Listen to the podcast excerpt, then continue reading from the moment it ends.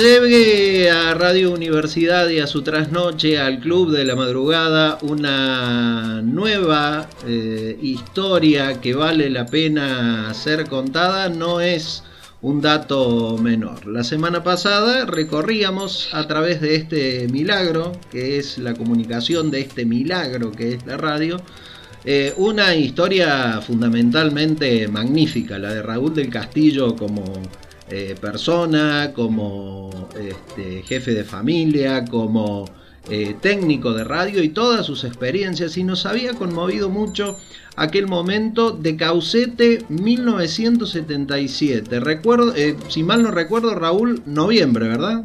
Sí, noviembre. El terremoto de Caucete que dejó 125 muertos según los datos que estadísticamente figuran en el, al día de hoy informativamente hablando. Sí, sí, sí, una, una referencia que se hace histórica y bueno, y que para nuestra radio universidad significó todo una, una proeza. Antes de mm, meternos del todo en el tema, eh, bueno, sé que has tenido repercusiones de tu salida al aire en el Club de la Madrugada junto a Paola, en estas historias que valen la pena ser contadas, Raúl, ¿no? Sí, recuerdo quedamos en el barro de Alipol, pero de todas maneras sí, muy importante, mucha, mucha gente nos ha escuchado por lo que hemos enviado a cada uno y eso se ha multiplicado y realmente les ha causado sensación, eh, sobre todo por lo, lo interesante, la manera de relatarlo simplemente como si fuera una diversión más. Claro, porque en ese momento vos habías dicho que lo tomabas como un desafío de laboral, pero como una experiencia de vida, un desafío de, trabajo. Y habías hablado, eh, habías contado que te habían llamado de la, de la radio para proponerte este, este trabajo, eh, que lo habías aceptado y que se fueron a San Juan, tomaron la decisión en la empresa para viajar y allá se fueron. Y me contabas de cómo se conformaba ese equipo humano que viajó de Córdoba hasta Caucete para cubrir el desgraciado terremoto de 1977. ¿Cómo, se, cómo fue ese equipo? Bueno, mira, yo simplemente tuve que preparar el bolso, el equipo radio prácticamente estaba instalado en el auto, decir que era muy poco lo que había que hacer y el equipo se armó también bien rápido. Eh, lo convoqué a mm, Eduardo Malé para que me manejara el auto. Desde entonces un Citroën 13B. Eh, este Todesco, que era el camarógrafo que me dijeron que iba a ir para hacer filmaciones. Para Canal y El periodista era Borioli. Guillermo Borioli. Guillermo Borioli. Bueno, lo podés saludar a Guillermo Borioli porque nos está acompañando también en este Club de la Madrugada, en estas historias que valen la pena ser contadas. Te está escuchando, ha escuchado todo lo que has dicho, Guillermo. Buenísimo, menos mal que lo demás. Hola, Guillermo. ¿Cómo te va, Raulito? Un gusto conocerte. bueno, muchas gracias, Guillermo, por sumarte a esta, a esta instancia, a este momento de la, de la radio. ¿eh?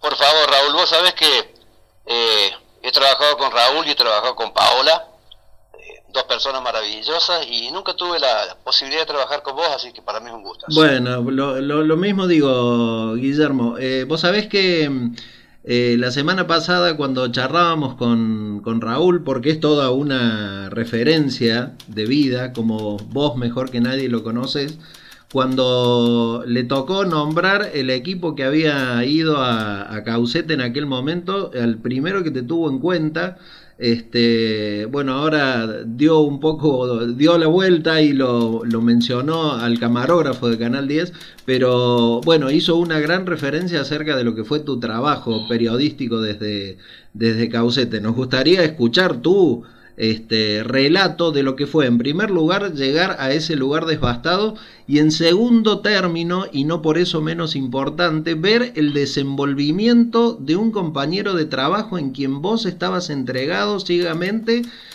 eso, ciegamente, estabas entregado ciegamente. Sin, lugar a dudas, ciegamente. Sí, sí, sí, sí. ¿Cómo fue todo? Mira, Raúl, este, mira Mariano, eh, a mí me resulta muy grato hablar de este tema porque ha sido una de mis experiencias más grandes de vida. Eh, con Raúl tengo dos experiencias grandes, una es el Caucete del 77 y la otra que queda para otra vez si es posible, que fue buscar a los chicos perdidos en el eh, Padre Linqueno, en plena altas cumbres. Eh, las dos experiencias las hice con él. Pero te, te, cuento lo de, lo de Caucete. Yo vivía en la calle Buenos Aires, en la última cuadra, 1448. Yo tenía recién 25 años y tenía una familia ya armada, mujer y dos hijos, creo que el, tercero, sí, mujer y dos hijos. Y me agarró el terremoto a mí, a la, no era todavía la mañana, pero tampoco era la madrugada. Eran las 6, 7 de la mañana y yo entraba muy tempranito a Radio Universidad y en esa época era cronista de calle, este, además de hacer redacción en el informativo. Me agarró el terremoto, me puse abajo de, este, los marcos de la puerta, eh, ubiqué los chicos donde había que ubicarlos y la desperté a Soledad le dije, mira, se viene el mundo abajo. Este, yo no tenía teléfono, me fui a un, vecino, le golpeé la puerta, a don Capra, al frente de mi casa, y le dije, don Capra, necesito comunicarme con la radio.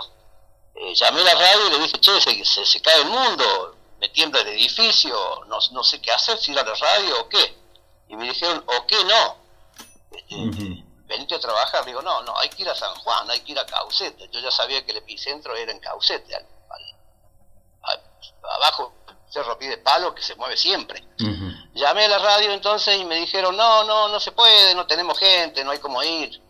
Yo me puse de, la cabeza, loco. ¿Vos te imaginás siendo periodista como vos, Mariano, que me digan que no se puede ir a un lugar donde yo quería estar? Y si uno, uno se pone un poco inquieto, busca las alternativas.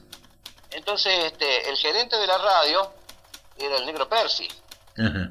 Este, digo, Percy, le aclaremos a la gente, Percy Llano, Guillermo. Claro, maestro de los maestros. Eh, dije, yo, yo esta no me la pierdo, eh, me voy al centro. Y me fui a la radio. Y en la radio cuando llegué me volvieron a poner los mismos inconvenientes, que era una locura ir hasta allá, que, que no se podía, que había un solo móvil.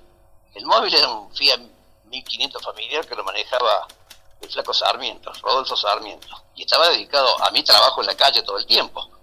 Y había que trabajar acá, y yo dije, bueno, yo, yo soluciono todo. Y en el informativo me volvieron a decir que no. Eh, busqué cómo fue la, eh, comunicarme con Percy y lo encontré a Percy. Le dije, Percy, yo me voy. Me dice, pero hablaste con el jefe del informativo, que era Juan Carlos Vaca. Y me dijo, este, sí, este, bueno, no, no, si te dicen que no, no se puede. Le digo, no, yo lo soluciono todo y le digo, eh, a ver, yo consigo móvil, consigo equipo de radio, denme un camarógrafo. Me dijeron que no había camarógrafo. Entonces, eh, le digo al Percy que tenía un amor muy especial por Raulito. Le digo, mira, eh, el equipo de radio va a ser el de, el de Raulito del Castillo. El auto va a ser el de Raulito del Castillo. Yo todavía no había ni sabía Raúl que íbamos a ir. me dijo, bueno, hasta ahí vamos bien. Este, camarógrafo y consíganlo al rato me llamaron Don Capra y me dijeron, eh, no tenemos camarógrafo, pero podemos conseguir uno. El conejo Todesco era un bohemio que andaba por la noche más perdido que, cualquier eh, individuo extraviado. Lo ubicamos al conejo, eh, pedimos una cámara de Cinepress y allá partimos este, convencidos que podíamos hacer las cosas. Y así nació esa aventura que fue maravillosa, Mariano. Bien, bien, bien. Raúl. Sí. Bueno, ¿cómo, cómo recordás todo? Ahí el resumen de, de, Guillermo ha sido contundente, ¿no? Y la verdad que sí, porque todo eso eh, interna no la conocía. Solamente me llama Guillermo y me dice, tengo todo arreglado. Es él, es él, el, que te, es él el que te convoca a vos. Sí, me dice, vamos, y vamos. Y yo le dije, vamos, no, no. Eh, como si nos fuéramos a, un, a dar una vuelta a la plaza. Claro, claro, claro, claro. Bueno, y, Guillermo, se me ocurre consultarte ante este desafío y más allá de que eh, pasaste las de Caín, como se decía antes, en relación a preparar todo, a tratar de producir todo. Eh, ¿Lograste ubicarlo a, a, Raúl fácilmente y el sí de él vino de manera automática o se hizo rogar un poquito? Hacerse rogar, escúchame, eh, creo que el teléfono tuyo, Raúl, era 460-9999. Sí. Lo sigue siendo. Bueno, bueno, llamé y le dije, Raúl, este, ¿te animas que nos vayamos a... ¿A dónde? Me dice, este, a, a San Juan. Y este todavía no sabía lo que pasaba en San Juan. Y le dije, bueno, hay un terremoto grande, nos tenemos que ir, no tengo mayores elementos de trabajo. Fíjate vos, Mariano, que eh, en esa época, señal inalámbrica, digitalización, las pelotas, no ni- existía nada de no, todo no existía, eso. ¿eh? no, no, claro. claro. Entonces todo lo que atiné a hacer es- era que en técnica de la radio, no sé si era el ingeniero Crioni o Armando Barrera, alguno de ellos, o, Jorge Vigilela, alguno de ellos, me dijo, tenemos 400 metros de cable y... Brioni era. ¿Eh? Brioni era. ¿Brioni era? Bueno, me, me dieron 400 ca- eh, metros de cable con extensión para poder tener sonido. Pero no me daban un equipo de radio, así que el equipo de radio era el, el de- el que llevaba Raúl en el Claro. Bueno, vamos, y, y vamos. La cámara, era- y la cámara era un auricón. El auricón era una cosa intermedia entre la cámara digital y, y la cinta. Claro. O claro. sea, e- era una Bolex a- a- al paso de una, una cámara digital. Claro, porque ustedes los iban a hacer el trabajo para la radio y para Canal 10, para Radio Universidad y Canal supuesto. 10 como co- corresponde. Eh, Claro, Raúl, es la época que vos ponías el micrófono de la radio agarrado del grabador. Sí, Eh, sí, perdón, sí. el micrófono de la cámara agarrado del, del grabador de la radio. Lo, lo- me, me ha tocado hacerlo también. Raúl, te propongo que hagas un poquito de memoria también. Eh, y después de, esta, de estos minutitos que nos tomamos para escuchar algo de música, me cuentes un mm, algo más sobre los detalles técnicos.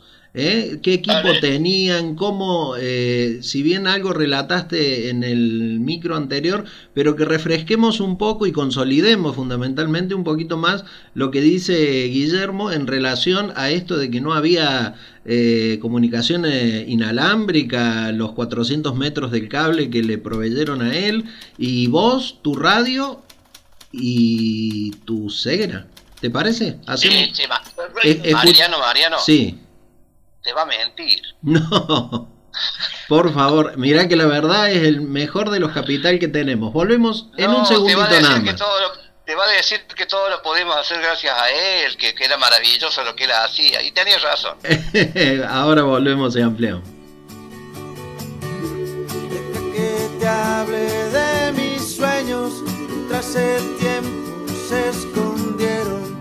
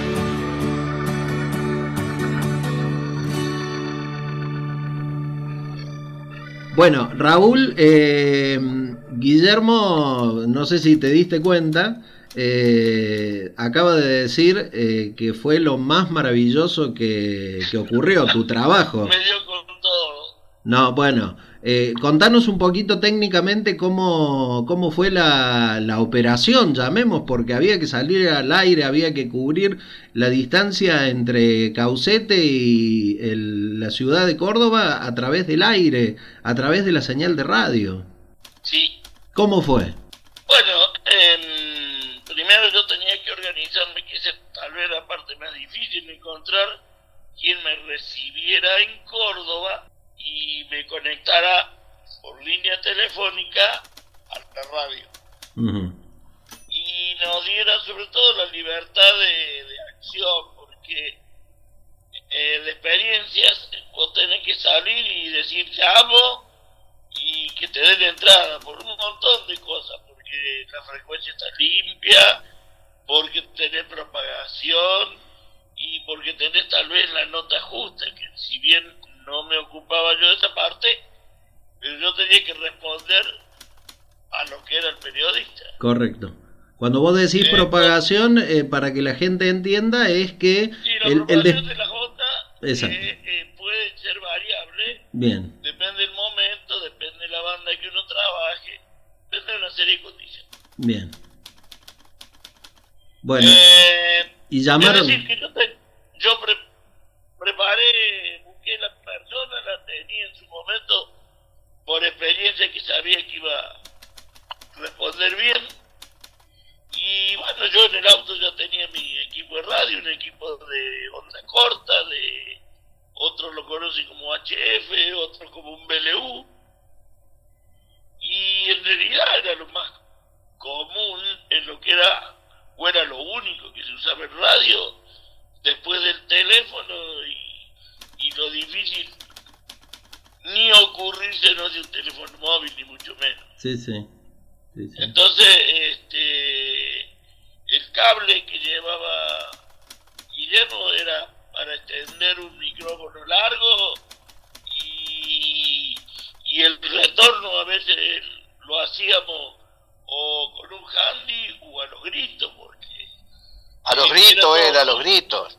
muy Claro. improvisado, eh, sí, había que estar ahí, Sí, sí, sí. es estar ahí presente Ujú. y, y- y ver todo lo que pasaba, poder graficar, como yo este, te lo comenté en privado, desde andar por la ruta y decir, uy, cómo se mueve la cola del auto en cada cimbronazo que pegaba a la tierra, llegar a un lugar donde había un montón de autos y cortada la ruta y había 30 centímetros de nivel y que por ser un auto liviano nos pusieron dos tablones y bajamos y bueno, y así llegar a Caucete.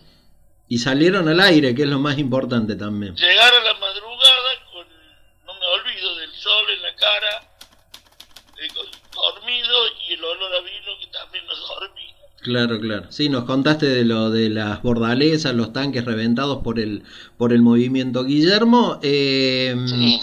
Eh, yo utilicé un término a ciegas hace un rato, pero eh, ¿qué, se, qué, qué sentiste en ese momento saber que estabas en manos de Raúl y que Raúl era ciego? No porque esto sea un pecado, ni mucho menos. eh, por el contrario, queremos poner en valor todo el trabajo que él ha, desarrollado durante toda su vida, eh, profesionalmente y de manera concreta. ¿Estabas vos plenamente seguro? Si no, no lo hubiera hecho, Mariano. Eh, yo sabía de las cualidades del loco este. Eh, yo te, te- digo, tenía 25 años y ya llevaba, eh, qué sé yo, desde los 8 años que hice radio yo.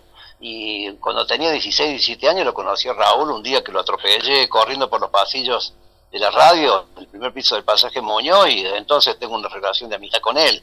Creo que ese día Raulito iba caminando por el pasillo de la radio con el turco, que era su, su Cicerón, lo llevaba para otro lado, y ahí nació nu- nuestra, eh, todavía no era amistad, nuestra relación. Claro. Y el día que ocurrió lo que ocurrió con Caucete, dije, el único que me puede sacar el, el- el fondo de la pileta donde estoy es el tarado este. Y bueno, no, no lo dudé, lo busqué, y el de acá Río Cuarto fue un paseo. Me acuerdo que compramos cubanitos saliendo de Córdoba y hasta Río Cuarto fuimos charlando. Debemos salido a las 9 de la mañana, ocho y media de la mañana. Eh, al mediodía estábamos en Río Cuarto, este, el, comíamos cualquier cosa y a la noche estábamos en, Villa Mercedes. Recuerdo que llegando a Villa Mercedes, eh, Raúl se comunicó por radio con un radioaficionado que... Raúlito se llamaba Goldsmith, el tipo ese. Jorge Goldsmith, l u claro. h Sí, sí, sí. Entonces, entonces eh, Goldsmith nos dijo, che, pero si van a San Juan y se les hace tarde, vengan a cenar. Eh, terminamos comiendo un, un, asado en la casa de Goldsmith y bueno, y el asado no fue a secas, ¿no? Me imagino que habrá estado bien, habrá estado bien regado. Y a todo esto ya se había hecho el trabajo para la radio, ya se había bajado la persiana. Íbamos, en la ruta contando lo que pasaba, que recibíamos información. Llegamos a Villa Mercedes y era el atardecer o casi la noche, comimos un asado este, y arrancamos después del asado. O sea que estábamos en Villa Mercedes y el próximo punto era eh, San Luis. Correcto. Y en la, y en la ruta ya había desparramos de coches que habían venido a parar al costado del camino, y ahí viene lo que cuenta Raúl, este, que fue después de Villa Mercedes, ya entrados a San Juan, que había grietas en el piso y que para poder pasar nos ponían los tablones.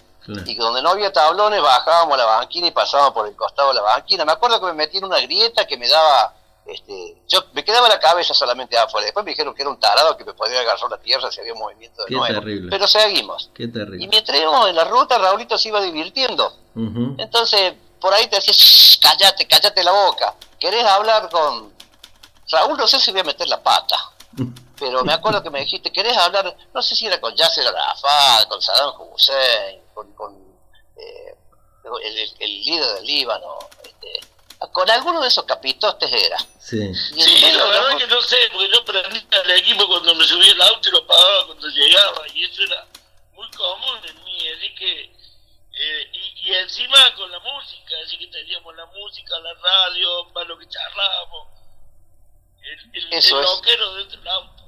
Sí, sí, Eso es lo que me acuerdo que llegamos a San Luis, pasamos San Luis, seguimos andando y nos fuimos metiendo, metiendo, metiendo a, a San Juan para encontrarnos con Caucete, que es el centro de, despelote que había ocurrido. Correcto. Hasta allí, bueno, el, el, la llegada, el trabajo, la, las, eh, las historias que van surgiendo o subyaciendo de, de toda esta de toda, de toda esta labor periodística de todo este trabajo que se plasmó con éxito verdaderamente al aire porque así porque así lo ha lo ha sido. Eh, si lo tuvieras que definir eh, Guillermo a Raúl cómo cómo lo harías un loco de la guerra. Un loco de la guerra un tipo que no tiene eh, adversidades que todo lo supera. Eh, que todo le parece que es fácil de afrontar, que para todo tiene una solución. Me acuerdo que íbamos entrando a Caucete y al costado de la ruta corría vino como si fueran acequias. Y había caballos borrachos, porque habían tomado vino en vez de agua, y había lincheras arrodillados con la jeta clavada contra el cauce de, vino que venía, y, nos fuimos metiendo, metiendo, y empezaron a aparecer los primeros tanques de, de bodegas que estaban chupados como si fueran naranja a la que le hiciste un huequito con la boca y le sacaste el jugo, estaban así exprimidos los tanques y nos fuimos metiendo, metiendo, metiendo y llegamos a... Además ustedes me iban describiendo lo que veían el San Martín girado. Eso pasó después, Raúl, porque nos metimos en Caucete por la avenida principal y había cocheras que se habían caído arriba de los autos, habían árboles volados, todo caído. ¿Y cómo fue eso del San y cómo fue eso del San Martín girado que dice Raúl Guillermo? Llegamos a una plaza, Raúl, de Mariano, donde yo dije que lo reparió porque no me no me cabía otra expresión. el, el, monumento de San Martín estaba eh, inclinado, no te digo a 45 grados, pero a 70 sí. Y estaba girado, miraba para otro lado. En vez de señalar a los Andes, señalaba para otro lado. Así es, estaba dado vuelta. Sí, sí, sí. Dado vuelta. y para nosotros era toda una, una, cosa. Yo me sentía, te imaginas, como, qué sé yo, eh, con, con, el mejor de los y estaba allá arriba, volado. Sí, sí, sí. Y esto, esto se divertían, cantaban. E, era, era una fiesta arriba del Citroën. Mariano. Bien, bien, bien. Bueno, yo me alegro mucho fundamentalmente que se hayan reencontrado a pesar de que eh, sé que tienen un trato frecuente, Raúl y Guillermo, Guillermo y, y Raúl, pero que se hayan encontrado al aire, como en este momento lo No. estamos, Te multiplicando... harta con el teléfono, Mariano, te harta con el teléfono, te llama todas las veces que puede. Y me parece maravilloso, me parece maravilloso. Es un Eh, tipo increíble, Raulito. Y y fundamentalmente que podamos replicar todo esto porque, porque en el marco de toda esta coyuntura tan especial que atravesamos, y siempre lo decimos con Raúl cuando por ahí charlamos, en el marco de los disvalores que hoy por hoy están en la juventud, en la no tan juventud, en la edad más o menos y qué sé yo, en la vida en definitiva, que dos personas, dos amigos y dos eh, compañeros de trabajo, habiendo pasado tantos años, se cuenten y hablen de esto eh, fuera de una efeméride, porque tal vez hoy nos podríamos haber guiado por las efemérides y hablar de ellas, pero que hayan, Pero, hayan relatado todo esto es, es sumamente valorado. Pero vos sabés que te interrumpo, disculpa. Vos sabés que yo hasta ahí me sentí mimado, entonces no podía sentirme el que, de, de que por mí dependía la comunicación. Porque uno me contaba una cosa, otro me contaba otra de lo, de lo que iban viendo y el asombro eh, de cada cosa que iba pasando, eh, incluso después que en los ratos libres, eh, me acuerdo que nos bajamos y fuimos caminando a una cancha de fútbol, y eso no me olvido, donde vos ibas caminando y de repente te daba eh, la continuación del fútbol a la altura de la nariz. Entonces yo lo primero que quise tocar el, el borde del corte y algo muy, muy, muy raro, muy irregular. Fíjate vos, irregular pero parejo, todo como montañita. Primero derecho ahí a meter la mano en la grieta, Sí, sí, sí, sí. la sí. grieta que quedaba abajo, bueno, ahí tenía que meter la mano yo para tener, tener la imagen completa. Ahora, de ahí, esa cancha nunca más fue una cancha de fútbol. Claro, claro, claro, claro. Mariano, pongo dos puntos. ¿Cómo y acaba no? de decir una cosa, eh, acaba de decir eh, Raulito una cosa fundamental. Sí, señor. Eh, Raulito, Raulito necesita tocar las cosas para saber cómo son. Son 10 ojos que tengo. Entonces, este, mete las manos en el barro, eh, le da la mano y te toca los dedos. Es un irrespetuoso. Bueno, yo reitero el concepto anterior, más allá del contacto frecuente que tienen ustedes eh, y como hijo de esta casa también, eh, me ha agradado mucho como eso, como oyente y como este eh, apreciado eh, y recíprocamente por ambos. Me da mucho gusto haber podido rescatar todo esto y que gracias a Paola con su Club de la Madrugada eh, hoy hagamos posible estas historias que valen la pena de ser contadas. Guillermo Boreoli, te agradezco enormemente que te hayas sumado a esta historia que, estamos tratando de contar de Raúl del Castillo y que de alguna manera sirva para consolidar eh, de que se puede.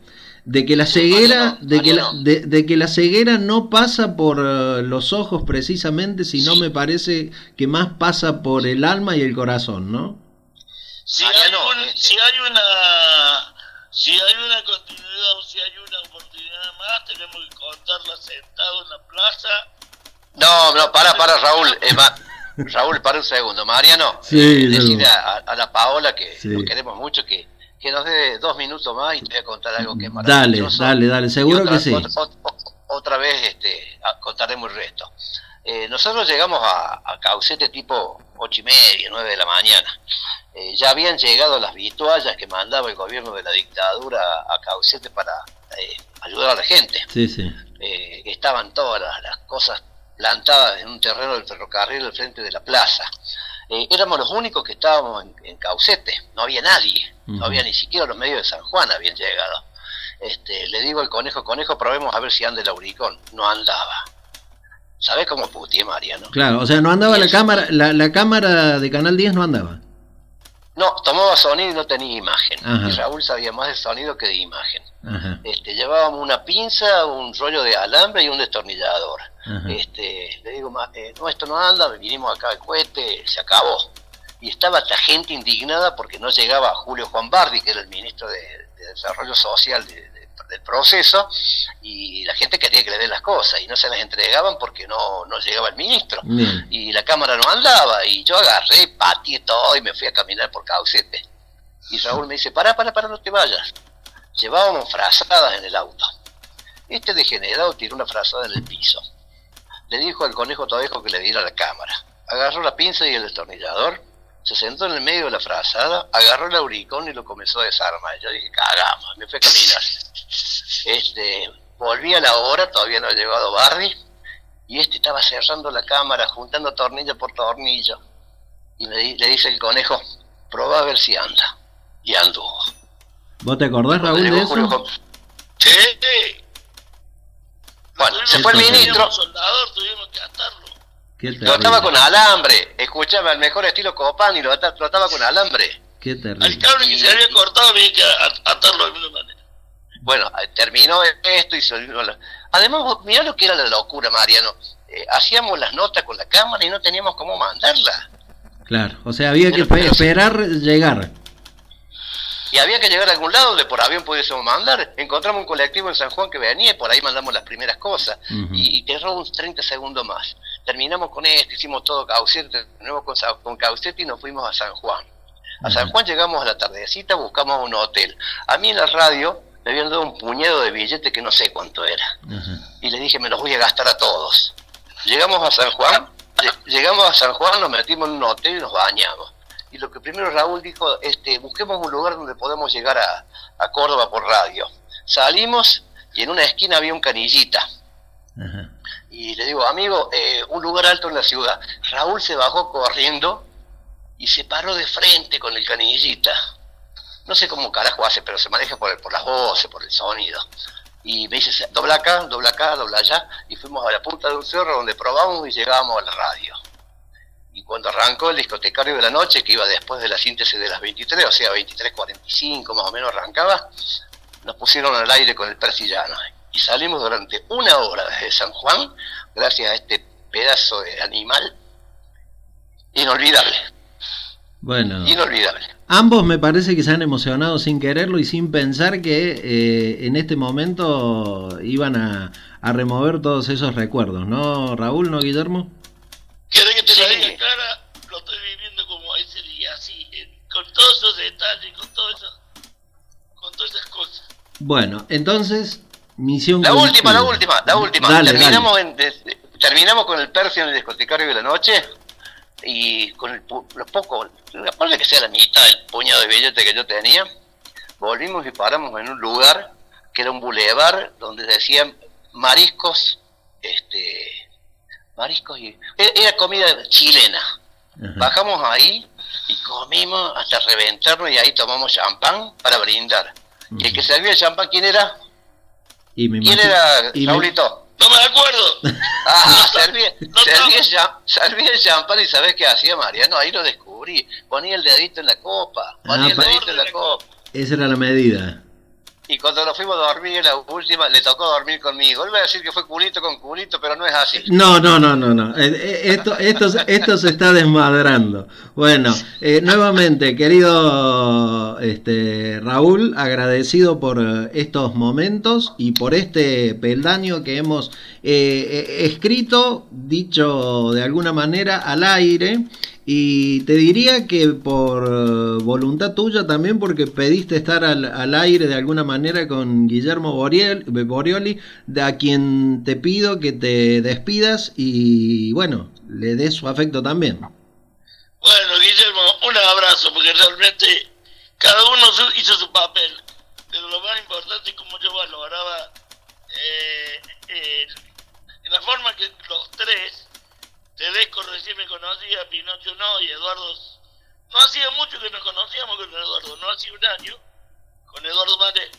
Sin embargo, los tres me mimaban. ¿Qué querés que te diga? Bien. Guillermo, te. Guillermo, para que te despidas de, Raúl, aunque ya algo has comentado de la referencia que tenés de él y del afecto, por supuesto. No hace falta hablar de Raúl, este, Raúl habla solo. Lo único que sé es que siendo ciego, una vez anduvo en mi moto, la manejó. Una vez me hizo pasar en lancha por el parque, por el lago San Roque. Y una vez este, me dijo, eh, dame el coche. Vos estás loco. Dame el coche. Vos estás loco. Y lo tuve que bancar 100 metros manejando la renoleta mía.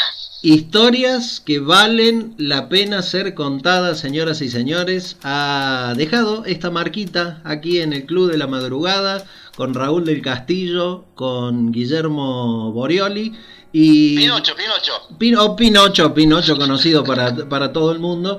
Y de alguna manera nosotros tratando de hacer este aporte a este trasnoche tan especial. Muchas gracias, querida Paola. Tengo la suerte de saber quién me quiere y no me quiere. De saber que existe un lugar donde puedo volver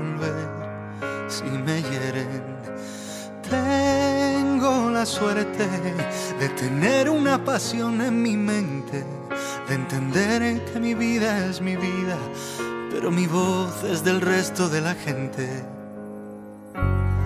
Quien diga que los sueños no se cumplen, que me explique cómo vivo en esta nube.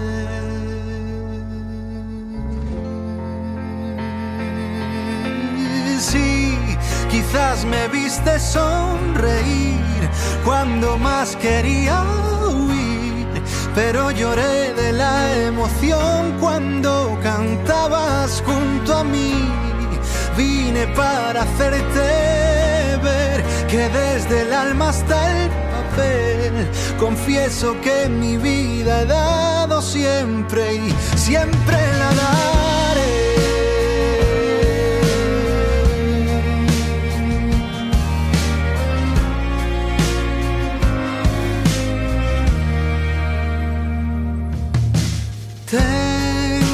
Suerte de no saber competir con la gente, de saber que si hoy me equivoco, tengo alguien que puede entenderme. Tengo la suerte de ser ciudadano del aire, de sentir que soy libre sin ser un vagabundo en la tierra de nadie. Quien diga que los sueños no se cumplen, que me explique cómo vivo en esta nube.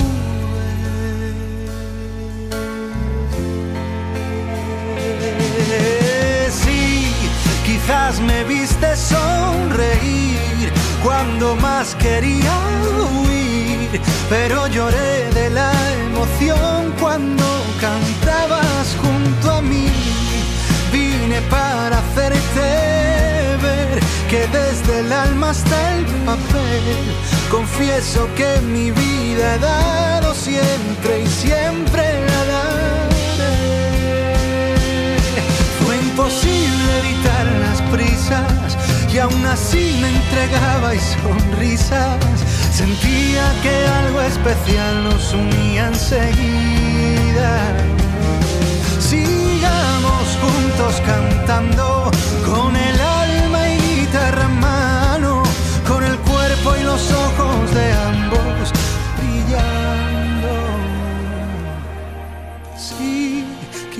me viste sonreír, cuando más quería huir, pero lloré de la emoción cuando cantabas junto a mí.